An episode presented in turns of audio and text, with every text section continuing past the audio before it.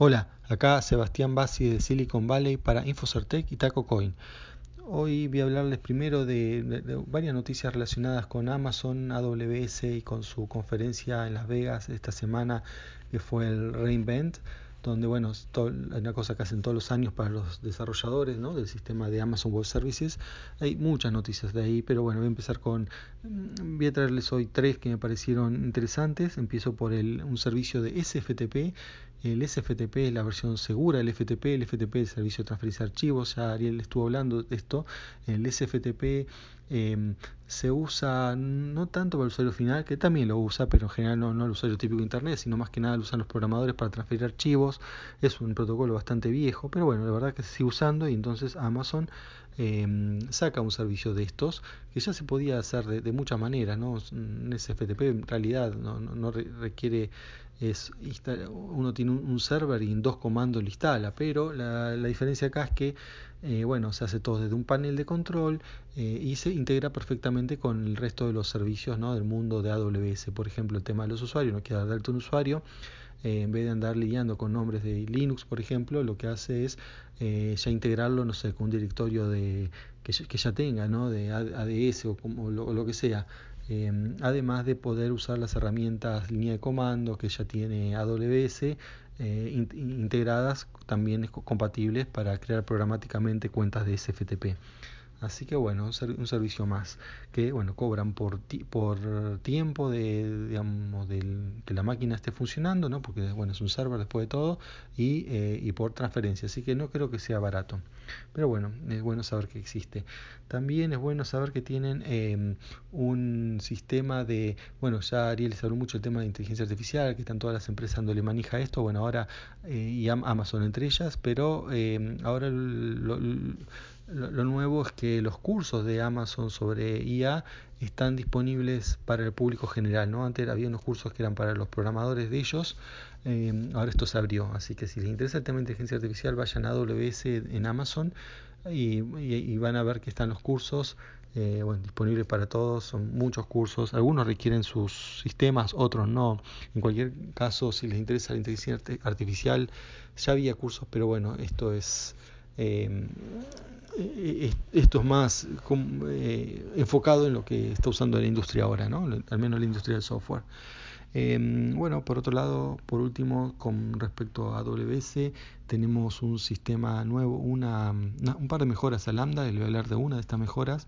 Em, Lambda, les recuerdo, es este sistema que permite que uno tenga código en, la, en el sistema AWS, aunque ya las competencias que es Google y Microsoft sacaron sus sistemas equivalentes, le decía, uno tiene código en AWS y este código se ejecuta en su sistema cuando es em, requerido o por, algún, por, o por alguna activación, por ejemplo, por una modificación en la base de datos o porque lo llaman desde un API, por lo que sea, pero una vez que se, ejecuta y, listo, en el sentido que uno no tiene que concentrarse en los servers.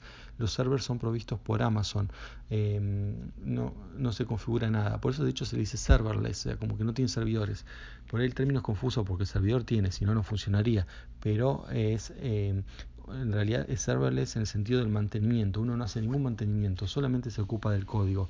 Obviamente no sirve para todos los códigos porque bueno, un montón de cosas necesitan server y una de las limitaciones importantes que tenía era que tenían eh, solamente algunos lenguajes y versiones específicas y fuera de eso no se podía usar. Em, esto es, por un lado, bueno, Java, JavaScript y Python. Está bien, ahora todo, entre esos tres lenguajes uno tiene la gran mayoría de las cosas, eh, ¿no? Desde cualquier, bueno, cualquiera, pero mucho de lo que se hace en la web se hace con alguno de estos tres lenguajes, en especial JavaScript.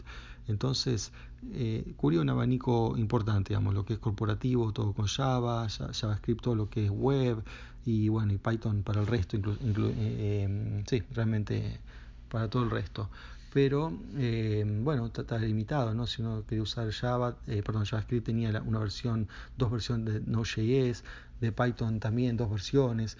Eh, bueno, la, la, ventaja ahora es que uno que tiene un sistema lo llaman Bring Your Own Runtime, que es que uno puede agregar el runtime y, y del lenguaje que quiera.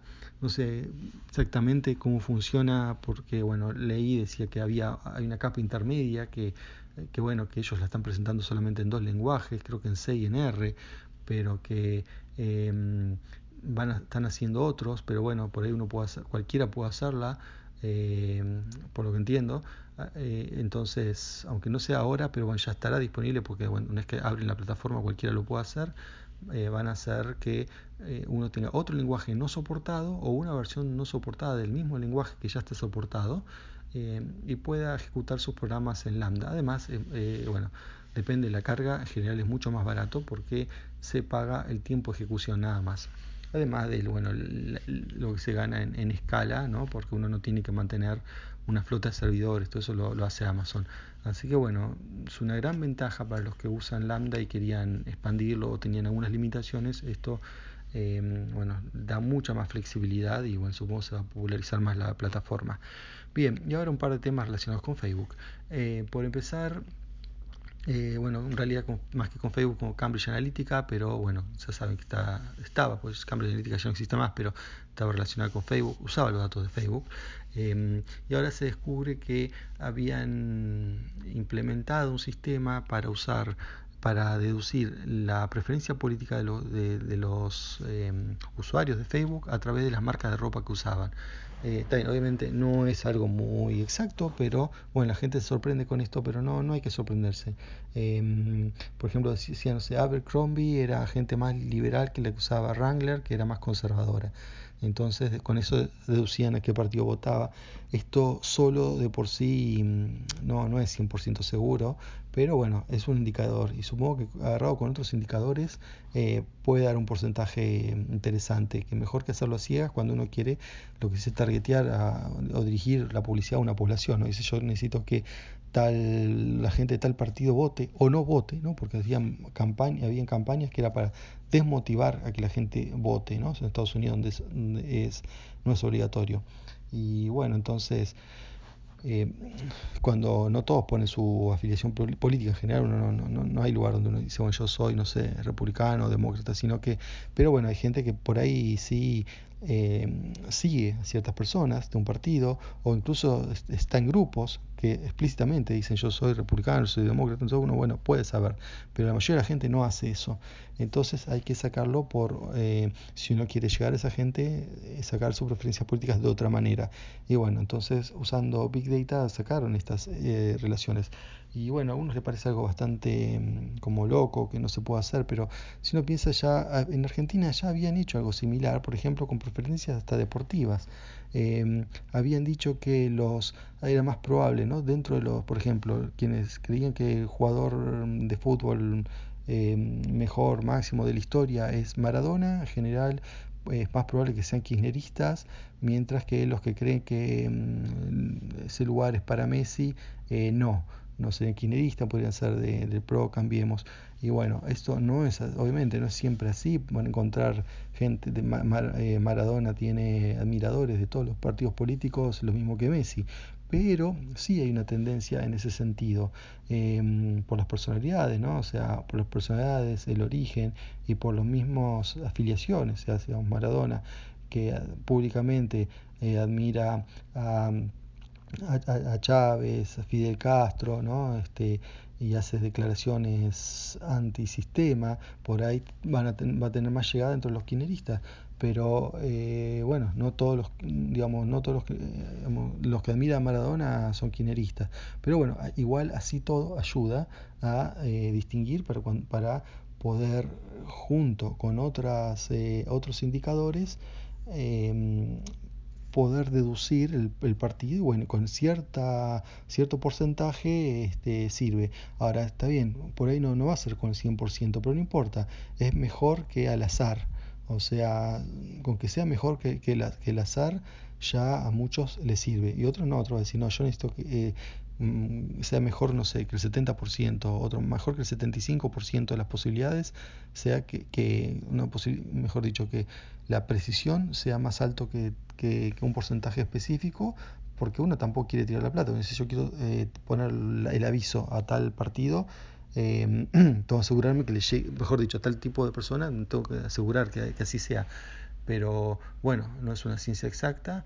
Eh, así que bueno, un poco puede, puede, fallar dentro de ciertos márgenes. Pero bueno, funciona. O sea, funciona para ropa como esta marca de ropa, funciona para jugadores de fútbol. Em, esto es cuestión del Big Data y bueno, y también cuestión de que por ahí la gente no se da cuenta, ¿no? En, cuando pone sus preferencias, qué está diciendo de sí mismo, ¿no? No solamente eh, uno dice, ah, me gusta, no sé, los redondos de ricota, o, los redondos de ricota o me gusta su estéreo. Bueno, no está diciendo solamente eh, por ahí las preferencias musicales, ¿no? Hay, hay, más cosas ahí que, bueno, la gente que se encarga del Big Data está extrae la información. Y por último, una noticia local, Facebook está teniendo problemas en San Francisco porque un legislador quiere sacarle el nombre eh, de Zuckerberg al hospital, ¿no? el Hospital General de San Francisco, que es el hospital público número uno y el único, me parece, o al menos de los grandes de la zona, eh, se llama Chan y Zuckerberg General Hospital eh, por Zuckerberg y la, y la, esposa, que la esposa tra había trabajado, creo que de, sí, de pediatra en ese hospital. Eh, bueno, habían donado 75 millones y a cambio de eso por 50 años tenía que llamarse así el hospital. En su momento hubo una, oposición, pero bueno, eh, eso fue hace dos o tres años. Ahora la oposición es mucho más grande porque, bueno, Zuckerberg, eh, el, el, apellido ha quedado ligado, bueno, está ligado obviamente a Facebook, ¿no? Porque es el dueño, pero y, que a su vez está ligado al escándalo este de Cambridge Analytica y a las cosas que hizo Facebook para eh, tratar de evitar los problemas. Así que, eh, bueno, todavía el municipio no se ha expedido, o sea, San Francisco, pero está, tomando, está revisando el caso. Así que, bueno, tendremos novedades con esto. Bueno, eso es todo por hoy. Hasta la próxima. Chao.